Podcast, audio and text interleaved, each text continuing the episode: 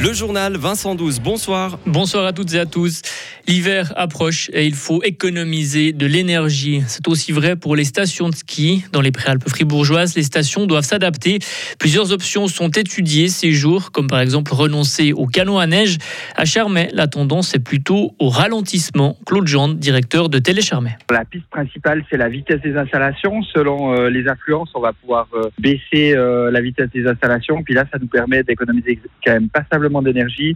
On a vu que entre une vitesse maximale de nos télécabines et une, vitesse quand même déjà acceptable pour la clientèle, on arrive à économiser jusqu'à 40% euh, d'énergie. Euh, une vitesse confortable sur nos télécabines, c'est 5,2 mètres secondes. Euh, là, il y a un, joli débit et puis ben, on se rend compte qu'on peut descendre à, à 4,1 mètres secondes et puis que là, on économise déjà beaucoup d'énergie. Charmaine n'envisage par contre pas de fermer une installation pour économiser de l'énergie. Et vous avez peut-être pu faire du ski durant la pandémie. Vous vous souvenez certainement de vos sorties en montagne début 2020. Le vélo, la randonnée, vous avez fait du sport, mais ça n'a pas suffi. Les Suisses ont fait moins de sport pendant la pandémie de coronavirus. Et c'est surtout vrai en Suisse romande et au TS1. L'Observatoire suisse du sport a mené un sondage. Mais, mais les gens étaient plus souvent à l'air libre. Ce sont surtout les jeunes hommes et les femmes de 45 à 59 ans qui ont fait moins de sport. Par contre, les personnes âgées de plus de 60 ont plus souvent pratiqué une activité physique. Le sport qui permet d'éviter les douleurs au dos, car attention, le mal de dos est fréquent. Un enfant sur deux en souffre. Les chiropracticiens fribourgeois veulent sensibiliser les jeunes à leur posture. Pour marquer la journée du dos, plusieurs cabinets proposent cette semaine aux 6-18 ans un dépistage gratuit. Martine Randelschmutz est docteur en chiropractie depuis 30 ans à Mora. Elle a reçu hier la visite de Maël, 10 ans. On va regarder un peu comment se présente ton dos, comment se présente le bassin, comment se présente toute ta posture. Je te laisse tourner la tête vers la droite. Il y a quelque chose qui te gêne? Euh, chaque fois que je tourne la tête vers la droite, euh, il y a le petit, un petit craquement. Il y a un petit craquement comme ça. Mais c'est pas quelque chose de douloureux. Non. Chaque jour, deux à trois enfants en moyenne consultent Martine Randol-Schmutz pour des problèmes au dos. Parfois, il n'est pas facile en tant que parent de savoir s'il faut aller chez le médecin. Voici le conseil de la docteure.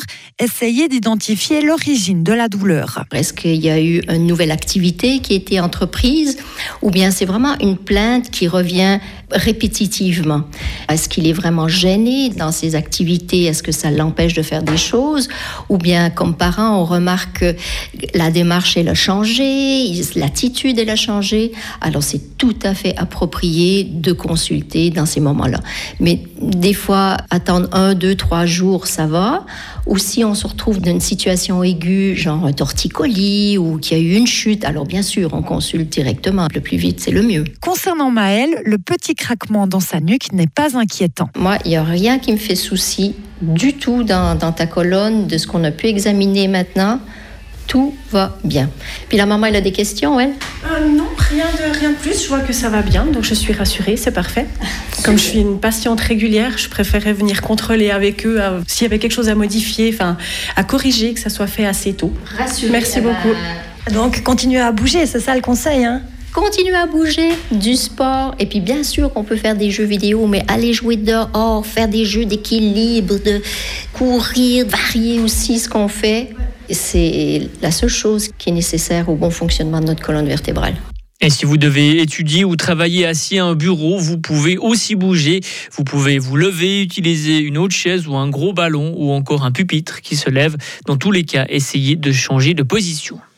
Un échange de prisonniers. Une centaine de soldats russes et autant d'Ukrainiens ont été libérés. Ils ont été échangés aujourd'hui entre les deux pays. La Russie et l'Ukraine ont déjà procédé à de nombreux échanges de prisonniers depuis le début de la guerre en février dernier. Une envergure de plus de 40 cm, un poids de 40 grammes. Voilà le molosse de Chestony. C'est c'est l'une des plus grandes chauves-souris d'Europe et elle a été capturée la semaine passée au centre-ville de Genève. Ce spécimen est très rare. C'est une passante qui l'a remarqué. La chauve-souris était accrochée au mur d'une arcade. Le molosse de Chestony se trouve normalement au sud des Alpes. Et enfin, Pavel Rosa prolonge son aventure avec Fribourg-Gotteron. L'entraîneur assistant a signé pour deux ans supplémentaires avec les Dragons. Annonce faite aujourd'hui par le club de hockey. Ancien coach des moins de 20 ans et des moins de 15 ans, Pavel Rosa avait été rappelé par le coach Christian Dubé en 2019 pour seconder l'équipe première. Le Tchèque de 45 ans avait aussi porté le maillot des Dragons entre 2010 et 2013. Retrouvez toute l'info sur frappe et frappe.ch.